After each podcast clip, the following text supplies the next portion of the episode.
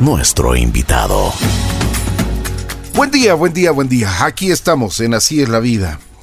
Las sorpresas que nos da la vida son bastante gratas y siempre tratamos de que en nuestro programa tengamos eh, personajes muy queridos para nosotros y, personas que, nos pueden ayudar con su historia de vida, con, con ah, lo que han hecho en, en, esta vida, lo que han ah, podido cultivar, lo que han podido hacer. Y Dios eh, da dones a las personas. Y, y, esta persona que les voy a presentar al día de hoy, hoy creo que tiene muchos dones, los cuales han sido aprovechados. Eh, siempre tenemos, cuando, cuando estamos frente a ella, tenemos mucha serenidad. Pues ya saben más o menos a quién me refiero. Goy Paz, ¿cómo estás, mi querida Goy? ¡Qué gusto! ¡Qué gusto! Igualmente, gracias por la invitación. Volviste a la casa, oye. Volví a la casa. Esta es tu casa. sí. ¿Ah? ¿Cuántos años estuviste aquí en La Bruja? Uy, no sé. Haciendo los domingos, serenidad. Sí, sábados y, domingos. sábados creo que era de seis Ay, ya no me acuerdo. Domingos era de 7 a 10 de la noche. y después cuando estuve el programa en la mañana era de 6 a 9. Oye, pero qué rica música tenías, ¿ah? Sí, sí, muy, sí. Muy, muy, La música New Age siempre es, es una cosa especial. Relajante. Sí, muy linda. Bueno, siempre tú has hablado de la, de la parte em, del equilibrio que uno como ser humano debe tener, ¿no? Claro, o sea, lograr un equilibrio no es fácil porque el equilibrio siempre está en movimiento. Porque de acuerdo a las cosas que vas viviendo en la vida, tienes que encontrar un equilibrio impulsado por las circunstancias que vives. Entonces no es un punto fijo, pero es un punto que está en movimiento, como lo hacen, digamos, en la economía. El punto de equilibrio siempre está en movimiento. Mm, mm. Eh, y lo mismo es en la persona. Eh, de acuerdo a cómo vas enfrentando la vida, lo que viene sucediendo, las experiencias que vas teniendo, eh, encuentras un punto de equilibrio que es siempre basado en las experiencias anteriores, ¿no? Entonces, es, es, muy interesante, pero no es fácil lograr porque siempre el punto de equilibrio está adentro de ti. Entonces, si la gente busca afuera, no encuentra ese punto de equilibrio jamás. Bueno, vamos desde el principio. ¿Dónde naces? Yo nací aquí en Quito. Bien. Quiteña. Soy quiteña, sí. Soy quiteña. Nací Naciste con la U en el corazón. Obligadamente. bueno, no creo que obligadamente, pero, pero siempre, siempre. Inevitablemente. Me imagino, exacto, me imagino que tu padre, eh, Rodrigo, siempre te llevó al fútbol, estuviste en contacto con, uh, con lo que era Liga Deportiva Universitaria desde que naciste. Sí, completamente. Inclusive jugué fútbol. Fue lo primero que hice fue patear una pelota cuando aprendí a caminar y jugué fútbol hasta los 40 años, así es que. Sí, sí, sí, sí. El fútbol fue una parte muy importante de, mi crecimiento y la liga también, por ende, ¿no? ¿Cómo fue tu infancia? ¿Cómo era tu casa? ¿Cuántos, cuántos eh, hermanos tienes? Yo tengo un medio hermano mayor.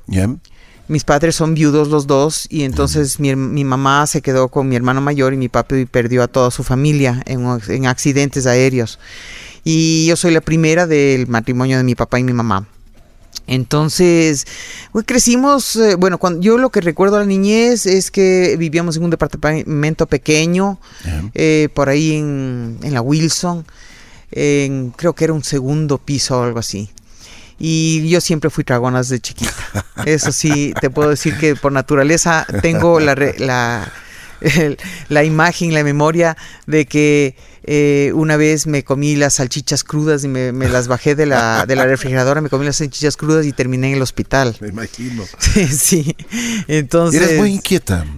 Sí, pero una inquieta silenciosa. Yo siempre fui muy introspectiva, muy hacia adentro. Entonces yo hacía mis travesuras muy en silencio y muy, eh, tú sabes, no era muy eh, alaraquienta ni muy... Mi hermana era más gritona, más así. Tu hermana Vero. Mi hermana Verónica. Y de ahí viene el Esteban, que es el, el, niño chiquito de la casa, al que cuando era chiquito, claro, el mimado, le protegíamos cuando era chiquito, pues ya después ya más bien es al revés. le molestaban. Ah, sí, le molestábamos mucho, pero más era que le protegíamos. la Verónica y yo le, eh, protegíamos del bullying o le protegíamos de cualquier cosa. Aparte de fútbol, ¿de qué se hablaba en tu casa? En mi casa había mucho, mucha cultura eh, de música. Habíamos, crecimos con música clásica, eh, crecimos... mi papá, bueno, siempre nos hablaba de justicia social y nos llevaba todos los años nos llevaba varias veces al año a... Mm, eh, sobre todo en la época de diciembre nos llevaba a barrios pobres y nos eh, hacía entender la, suerte que nosotros teníamos de, poder eh, tener lo que teníamos. Nosotros nunca crecimos con excesos, eh, realmente nunca crecimos con excesos porque mi papá en eso siempre fue, no, no nos morimos de hambre, pero tampoco teníamos todo lo que queríamos. Y nos enseñó a trabajar así mismo, desde que éramos muy chiquitos, nos llevaba a la que era en ese entonces la Casa Paz y para que sepan, para que sepan lo que cuesta. En el centro, claro, en el centro, en el pasaje Amador, ahí eh, nos llevaba y eh, sobre todo a mí, ¿no? Que fui la mayor, pues mis hermanos ya en, otras etapas fueron a otros lugares a pasar papeles, a jugar en el piso, pero estar ahí presente en ámbito laboral. Entonces realmente eh, crecimos con, con, con una una buena formación. Una, una formación que nos hizo workaholics, como se dice, ¿no? Pero bueno, ¿y a dónde fuiste? ¿En, qué colegio estuviste? ¿En qué escuela? Estudié en el colegio americano. Eh, un colegio interesante. Para mí fue muy difícil, te digo muy sinceramente. Porque como yo era machona, jugaba fútbol. Eh, desde, muy pequeña eras así. Sí. siempre fuiste así. Sí, porque me gustaba más eh, el deporte que sentarme a jugar con muñecas. Me gustaba siempre mucho más la... Eh, manejaba motos ya cuando tenía 10 años. Eh, era machona, me gustaba estar subida en los árboles, me gustaban los deportes. Entonces, si bien el colegio americano es una... tiene algo que, que no, me encanta después del colegio, que es una especie de una especie de unión, de, el hecho de que sepas que es del colegio americano da una cierta confianza, ¿no? Pero para mí fue muy duro, ¿no? No todos los colegios son para todas las personas. Para mí fue muy duro por el hecho de ser, subes, ahora todo el mundo juega fútbol, las mujeres, pero en mi época eso no era bien visto. Claro. Éramos dos que tres, pero la que más jugaba fútbol era yo. Entonces yo jugaba con los hombres y no, no, no cojaba en ningún lado. O sea, no, no, no, no encontraba un fit. Pero eso fue muy bueno. O sea, si bien fue doloroso como niña creciendo, viendo que no, no encuentro un lugar en donde, a donde pertenecer como grupo de amigos, pero para mí fue muy bueno porque em, siempre fui yo. O sea, no tuve que estar haciendo las cosas para satisfacer las necesidades sociales. Así es, Ajá. Entonces, como te digo, por un lado fue doloroso, por otro lado fue una maravilla porque siempre me sentí libre para hacer y hacer lo que yo quería, porque tenía también el apoyo en casa de mi papá, sobre todo, porque a mi mami, en cambio, ella hubiera preferido que sea una damita, pero no le resulte así.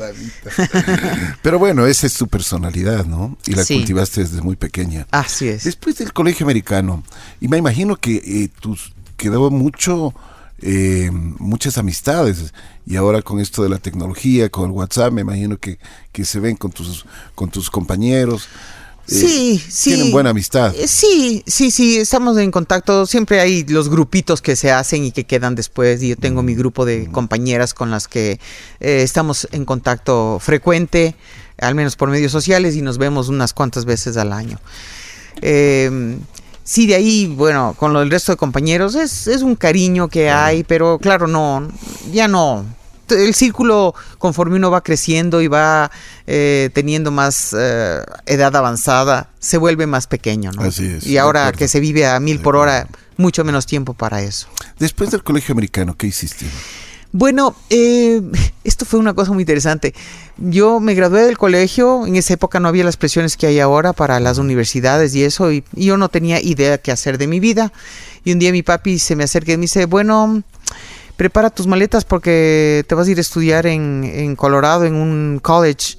Eh, te aceptaron y yo no sabía ni cómo, pero eso fue porque eh, Rodrigo Rivadeneira, que, que, trabajaba con mi papá, él era, él, es el que manejaba Marathon, pero el, Coco Rivadeneira trabajaba en Casa Paz. En esa época todavía, no tenía Marathon en esa época, eh, pues él había sido un estudiante becado en Fort Lewis College en Durango, en Colorado. Y como era panísima toda la gente, eh, hizo los trámites para que me acepten. Yo me enteré como decir, eh, ve, te vas mañana en avión y te vamos a ir a dejar. Yo, wow, nunca tomé un examen para entrar a la universidad. Nada. Nada. Bueno, pero me imagino que tenías uno, no, un buen nivel era, de inglés. era, tenía un muy buen nivel de inglés, pero yo no fui una, yo no fui una eh, Aprovechada, estudiante, de 20 sobre 20, ¿no? Eh, pero en la universidad fue un poquito diferente, me fue, me fue mucho mejor que en el colegio. ¿Y qué, qué, qué hiciste? ¿Qué estudiaste? Yo estudié idioma, psicología y administración de empresa. Entonces... Eso es lo que tú querías. Yo siempre quise más la psicología.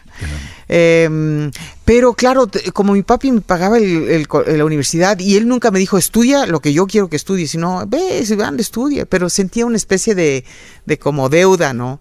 Entonces estudié administración de empresas, eh, saqué un major, un minor en psicología y eh, estudié ahí eh, francés, italiano, alemán. Ah, qué bien. ¿Cuántos idiomas hablas?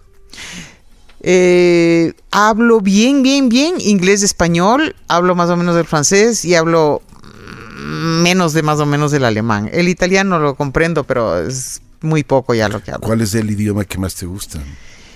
Em, el inglés. Mm. Es un idioma un poco más directo. sí, o sea, yo pienso mucho en inglés, eh, leo bastante en inglés, eh, estudié en inglés, entonces me relaciono con el inglés de una manera más fácil. Eh, no puedo decir que domino el inglés más que el español, em, pero mm, eh, creo que es un, idioma un poco más directo. En el español uno puede darse 10.000 vueltas. Desde eh, ya cuando estabas en la universidad, ¿comenzaste a tener estos... Em, este sentido de la serenidad o fue después? Bueno, esto me pasó realmente en la, en la adolescencia. En la adolescencia empecé con unas experiencias bastante místicas, e inusuales. ¿Por qué? Em, cuando era chiquita, no sé, habrá sido los 10 años, tal vez entre 8 y 10 años.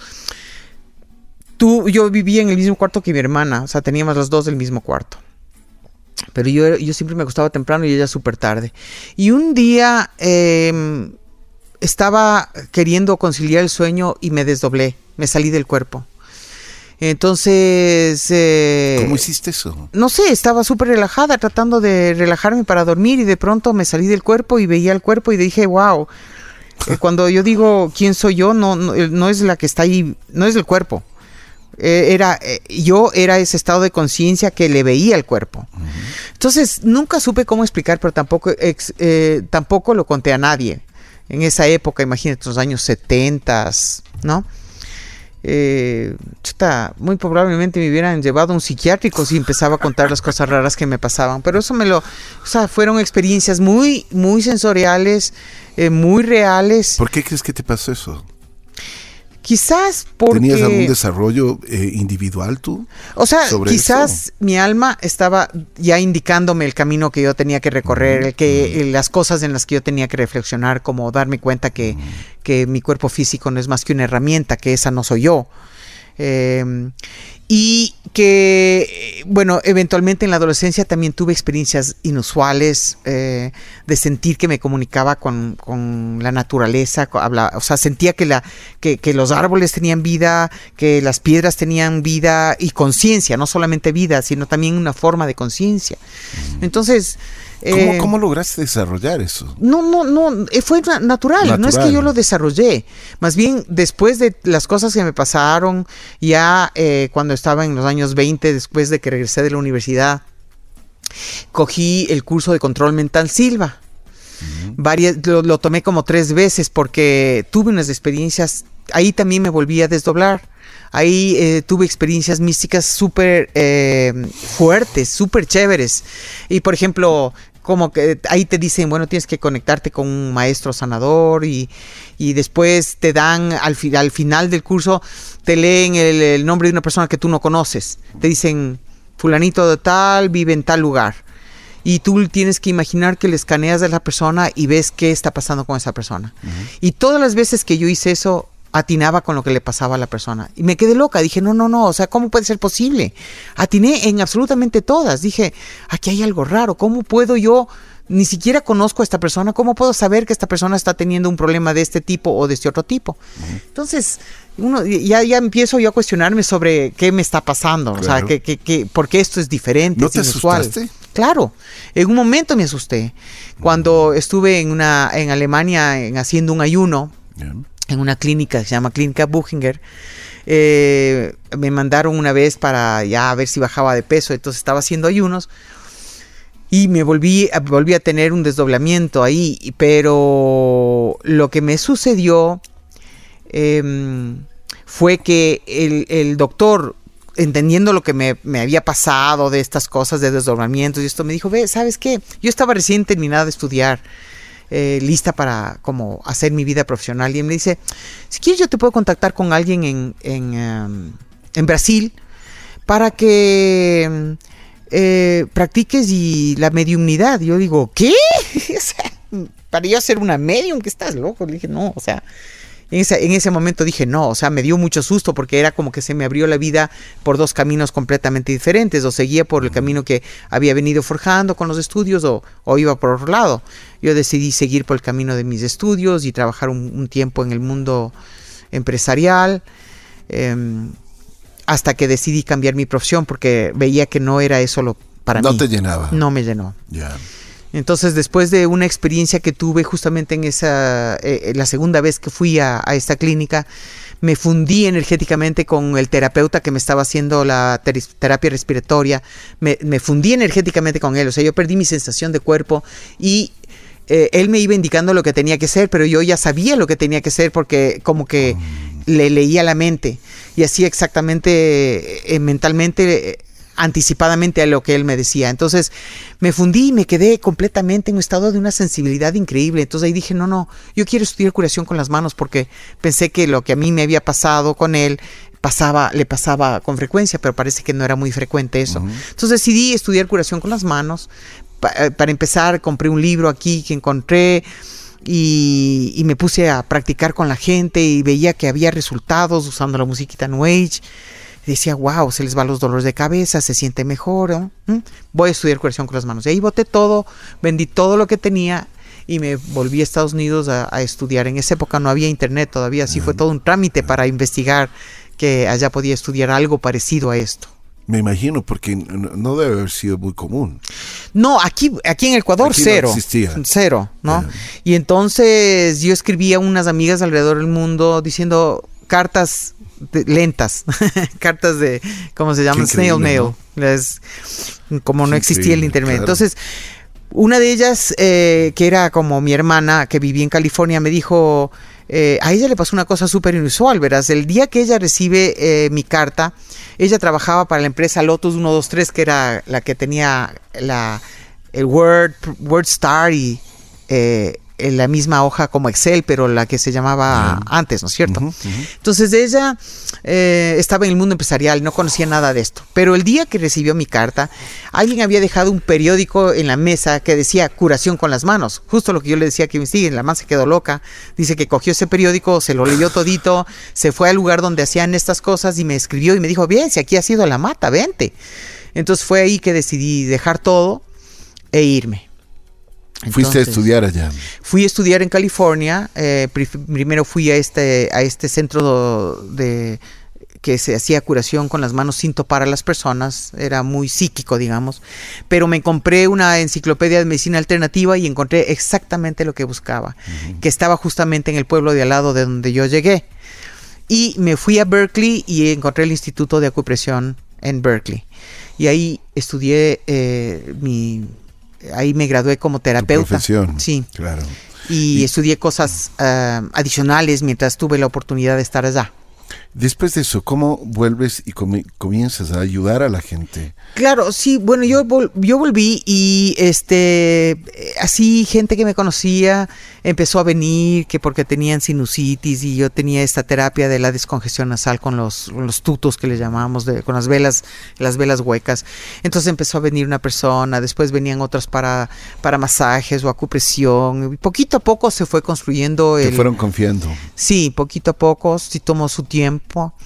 Em, tú, pero tú, ¿cómo te sentías? Me encantaba lo que hacía. Sí, sí, yo tenía mi consultorio en mi casa. O sea, yo dormía en un cuarto y el otro cuarto era mi consultorio. Entonces tuve muchísimos años el consultorio ahí hasta que en el 2005 recién em, eh, abrimos el local donde antes era el gimnasio LAN, que era de mi hermana. Y ella decidió cerrar, entonces yo le pedí que me, me dé el espacio para poner mi consultorio y finalmente me, tení, me tuve que hacer cargo de todo el espacio. Y ahí comienza entonces Serenidad. Serenidad empezó realmente antes, eh, era un, almacén que en donde vendíamos las música, vendíamos campanas, piedras, cosas alternativas, ese tipo de cosas.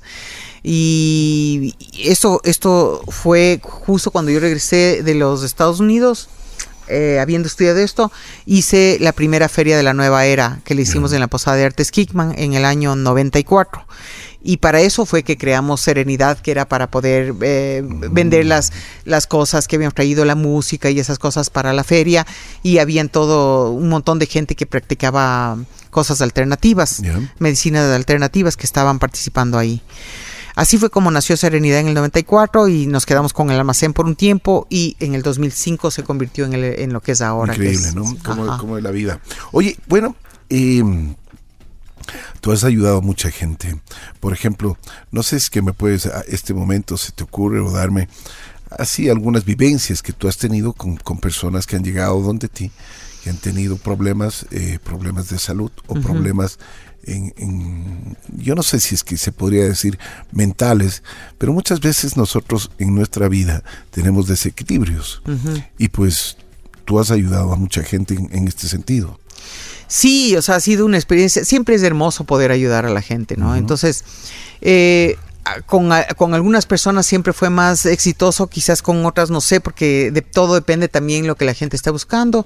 Y ofrezco mucho es el proceso de, de conexión interior para que la gente busque las respuestas internamente. Entonces, a través de la terapia psicosomática he ayudado a muchas personas para que puedan eh, conectarse consigo mismas y liberar y entender por qué les está pasando lo que les está pasando y liberar y transformar algunas cosas. Pero eso no es, eso no es tan fácil. No, no es fácil, pero no, a mí, eh, digamos, liberar las cosas cuando una persona está así no es fácil, pero necesitan ayuda justamente porque no saben eh, cómo acceder a su interior. La mayor parte de gente ha sido criada para ver hacia afuera y no ver hacia adentro. Y los problemas están guardados adentro. Claro, así es. Entonces, empezar a ver hacia adentro es la base de tu propia transformación, sanación, liberación de todo. Entonces, a través de la terapia psicosomática les ayuda a las personas a que puedan conectarse consigo mismas internamente y liberar. De ahí, bueno, tengo también una máquina de electroacupuntura y una máquina de regulación bioelectromagnética eh, que hemos visto cosas increíbles. O sea, yo mismo que tengo, me dio una lumbalgia recién, eh, me empecé a tratar con la eh, electroacupuntura y mira que después de la sesión salí parada y caminando. O sea, dije, wow. hasta que uno no, sufre con algo no se da cuenta del poder que tiene, ¿no? Pero hemos visto, por ejemplo, algunas personas que, que vienen como muy deprimidas, que tienen insomnio, eh, y les hacemos una combinación de la terapia bioelectromagnética y la electroacupuntura. Y es hermoso ver cómo se van transformando. Justo ahorita estamos viendo una persona que ha sido muy dependiente de pastillas para dormir. Y ha ido reduciendo y le, le hemos ayudado con la terapia bioelectromagnética y también con el CBD que le ayuda muchísimo para la ansiedad y ver cómo va ese proceso de transformación es, es, es hermoso, te juro, es muy satisfactorio ver que la gente va sanando. Todo es medicina natural. Sí, medicina natural. Estos, eh, los polvitos esos que tienes. Los polvitos. sí, tengo, tengo esencias florales. Polvos, mágicos. Sí, polvos mágicos. esencias florales o las flores de Bach. Eh, trabajamos también con, algunas eh, medicinas naturales, ¿no? Que, Para ayudar a la gente. En ¿Qué es lo que te ha dado tu profesión? Satisfacción profunda de, de ayudar a los demás. Qué bien, ¿no? Sí, eso es lo más lindo, saber que uno puede ayudar a otros. Bueno, aparte de eso, de tu profesión, siempre has estado ligada al deporte. ¿Te ha gustado el tenis? ¿Te ha gustado el fútbol? Eh, hablábamos de Liga Deportiva Universitaria, que en tu casa me imagino que todo el tiempo se habla de este famoso equipo. Llegaste a la final de la Copa Libertadores. Sí. Me acuerdo que te vi en televisión. Ah. Estabas saltando, gritando. Ahí estaba, ¿Cómo fue esa experiencia? Ay, sabes que uno nunca está preparado para algo así. Em, eh, solo el rato que lo vives te das cuenta de lo que ha significado. O sea, yo ni siquiera me imaginaba eh, soñar con, un campeonato de la Libertadores, máximo los campeonatos nacionales. El fútbol ha cambiado muchísimo, la verdad. Sí. Y ya no es como era. Se perdió el romanticismo, ¿no? Sí, sí. Ya, yo ya no estoy muy casada con el fútbol. Ya me, he distanciado mucho porque eh, se perdió eso que tú dices. para mí es como que se perdió un poco el espíritu del, deportivo. y no solo en el fútbol. Mira que me pasó con Roger Federer y se me fue al piso y era mi héroe. Mm. Y luego de, haber hecho realidad una cosa que para mí era eh, hacer un sueño realidad, de ir a verle en lo que para mí se había convertido la copa más linda de todas, que era la Copa Labor, y estar sumergida ahí, ver lo que, o sea, ver toda esta nota de, de, marketing y de, dinero, que eh, es así ahora, lastimosamente. Es un show, un circo. es un show, sí. y, perdí completamente esta... No vi el espíritu del tenis, yo salí con una decepción que te juro me costó, me ha costado muelas levantarme. ya no, ni siquiera le, ya le sigo, ¿me entiendes? Después de que fue mi héroe. Es como cuando uno pone las cosas tan alto a alguien y no es más que un ser humano también. Y lo mismo pasa con los ídolos en el fútbol y con todo, ¿no? Entonces sí, lastimosamente, así es la realidad de hoy en día. ¿Cómo, fue, por ejemplo, esos días de la Copa Libertadores, de la final en tu casa? ¿Cómo? Me bueno, que estábamos allá. Mucho nerviosismo. Sí, sí. Fue toda la familia. Bueno, ¿sabes qué? No, fuimos, eh, fuimos mi papá, mi hermano y yo, que somos los futboleros en la casa.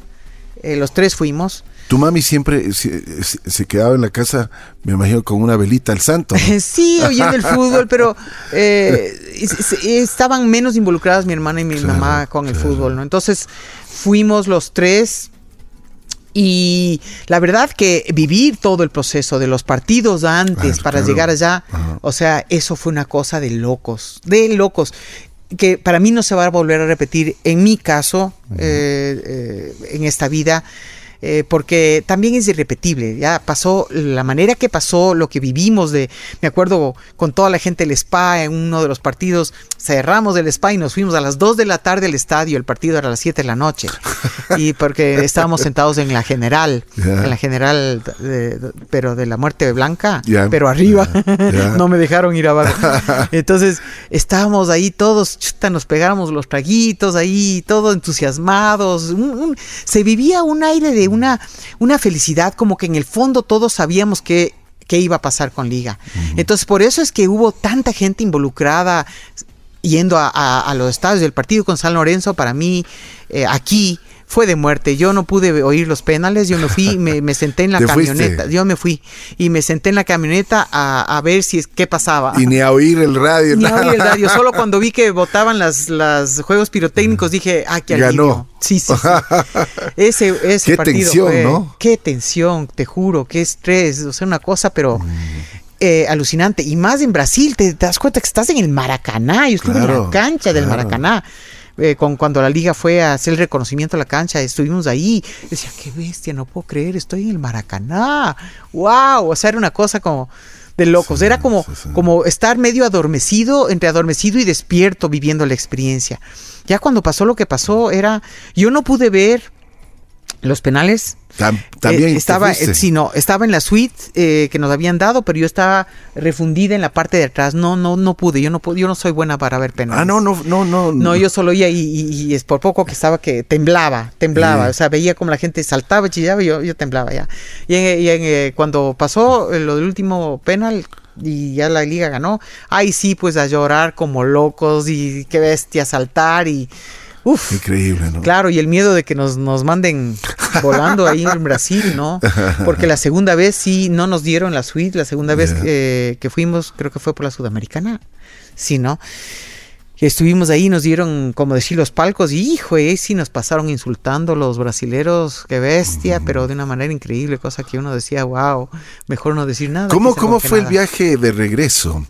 Ya del equipo. Ah, fue alucinante. Me imagino que eso debe haber sido una fiesta total. claro, todo el mundo feliz, todo el mundo alucinado. Fue muy cansado, estuvimos en el aeropuerto eh, algunas horas y muy cansado pero todo el mundo feliz, ¿no? O sea, era una cosa que no cabía. Mi papá, yo creo que estaba eh, muy bloqueado, cosa que en esa época el Pepe Pancho se me acerca y me dice, oye, estoy preocupado por tu papá, no muestra ninguna emoción. Dije, sí, sabes que yo también, pero déjale ya, él ya de procesar a su manera las cosas, ¿no? pero mm, era como una emoción tan grande. Y claro, llegar acá y ver ese arco de agua, cómo nos recibían, eh, cómo recibían al equipo. ¿no? Yo estaba dentro del mismo avión nomás. Y después la caravana y toda la cosa. Fue una cosa, una emoción mm, que no he vivido nunca. Una emoción, un sentimiento que no he experimentado nunca. Qué bien. De una alegría, de una cosa que se iba más allá de la misma eh, capacidad de alegría. Qué chévere. Una emoción tremenda haber vivido eso, sí, sí, sin duda alguna. Para ti, ¿cuál ha sido el mejor fútbol, el, jugador de, liga de todos los tiempos? El mejor jugador de la liga. ¿Cuál crees que es? ¿Ah? Es difícil. O sea, lo que pasa es que, claro, estuve muy cerca de liga cuando crecía, hasta los años 70, cuando fue a la B y descendió y volvió y quedó campeón. Después por mis estudios estuve alejada, regresé. Bueno, yo creo que han habido algunos. Eh, pero el que más, más me da la vuelta ahorita es Polo Carrera, posiblemente. Polo, ¿no? Una institución en liga. Sí. Muy bueno. Eh, como jugador, eh, algo excepcional. de una habilidad increíble. Una zurda Pero ha habido, ha habido Berrueta, mira. Berrueta churos, o sea, ha habido tantos extraordinarios jugadores, el Tano Bertocchi.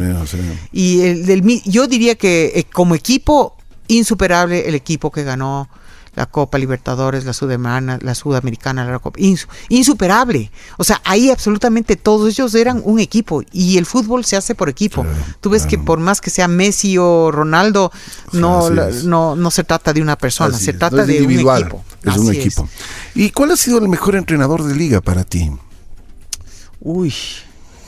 Creo que te pongo muy difícil. O sea, es que, claro, yo te digo, eh, el, estuvo en la época, el, eh, eh, ¿cómo se llamaba? El, eh, el negrito que fue entrenador de la época de Tano Bertocchi. Ah, ya, ya, Moacir Pinto era. No, no, no, no, no, ya me voy a acordar el nombre, era brasilero. Y ah, ya, ya, ya, sí, sí, sí, sí. él. Ya, ya, ya. Obviamente estuvo Leonel Montoya también, pero toda su época. Bausa. Bausa, Fossati. Pellegrini. Pellegrini, Pellegrini. Qué lujo, ¿no? Qué lujo, Pellegrini. Pellegrini, siempre, yo me acuerdo, él dejó una huella profunda aquí en Ecuador, no solo, no solo como entrenador de fútbol, sino como persona. Sí, no, sabía bailar, mi papi le vacilaba porque no sabía bailar. Una persona extraordinaria. Extraordinario. Buen, buena Manuel Pellegrini. sí, hemos tenido... Eh, gente de calidad. Sí, sí, sí, sí, ¿Qué sentiste cuando inauguraron el estadio de la liga? Eh, la palabra es, eh, en inglés es oh, es como estar con la boca abierta, era, wow, la liga tiene ahora su estadio. Yo crecí en el Atahualpa, claro, claro. La liga tiene su estadio, qué increíble, porque claro, también acompañé a mi papá tanto a, la creación del club de la liga, de la sede, eh, donde crecí jugando, donde aprendí a jugar tenis realmente, como el estadio y ver, eh, verle de cero a lo que se hizo, ver los, los ¿cómo se llaman? Los, eh, los terrenos baldíos y todo esto, a después de ver la construcción, es una cosa de, de admiración, es una cosa de que, wow, o sea, es algo que sí se puede, ¿no? Y es un lindo estadio, ¿no? Es un lindo estadio. Es un lindo estadio. Sí. Un estadio moderno, un estadio que realmente tiene mucha valía. Goy, ¿qué te ha dado la vida? La vida me ha dado muchas alegrías, muchas tristezas, muchas decepciones, eh, pero sobre todo me ha dado una oportunidad, eso es lo más importante para mí, me ha dado la oportunidad de eh, conocer quién soy. Y de seguir en un proceso de, de, conocimiento de mí misma. O sea, cada vez tener la posibilidad de acercarme más a la esencia de quién soy. Eso para mí ha sido lo más importante que me ha dado la vida. ¿Cuál es el valor más importante que tú tienes en tu vida? El valor más importante para mí es eh, la, transparencia, la, sinceridad, la transparencia, la honestidad. Ese es el, más importante, conmigo misma y por ende de ahí para afuera con los demás. Si volverías a nacer, ¿harías lo mismo o no? Eh, yo creo que sí, en la mayor parte de cosas daría lo mismo. ¿Te arrepientes de algo? No. Todo me ha servido para. Eh, todo me ha servido para ser quien soy yo ahora. Mm. Y eh, también enfrentar mis propios obstáculos y dificultades que, con los que sigo trabajando, ¿no? Claro, claro. ¿Qué más puedes hacer por la gente? Lo mismo que sigo haciendo. O sea, estar, estar ahí para quien quien crea en lo que puedo ofrecer. Yo no forzo a nadie que venga donde mí. El que viene, yo le doy lo que puedo darle, lo mejor de mí. y espero que eso le, le ayude y a veces no le ayuda, pero es lo que mejor puedo hacer. Sería chévere que vuelvas a la bruja, a hacer serenidad. Ah. ya, ya es, es, muy cansado, la verdad. Pero puede ser, ¿no? ¿Quién sabe? Puedes ayudar a mucha gente también con tu música. Puede ser. Y eso es, eso es, yo creo que hay oportunidades que te da la vida y que, puedes servir a los demás también, ¿no? Sí, hay, habría que pensar. Piénsalo, piénsalo. Tengo que organizar mi vida ahora. Estoy tan a full con tantas mi cosas. Mi querida Goy, te quiero agradecer muchísimo. Siempre un gusto hablar contigo. Eh, la próxima te la próxima vez te comprometo para conversar un poquito del planeta. Ya, buenazo. Porque esa es una de las cosas que tú siempre eh, y yo lo he visto porque he visto cómo practicas este esto del cuidado del planeta. No es simplemente es un cliché o, algo que, que, tú lo tienes o, simplemente una palabrería. Es cómo practicas y qué haces por el planeta. Pero eso lo vamos a tener para una oportunidad.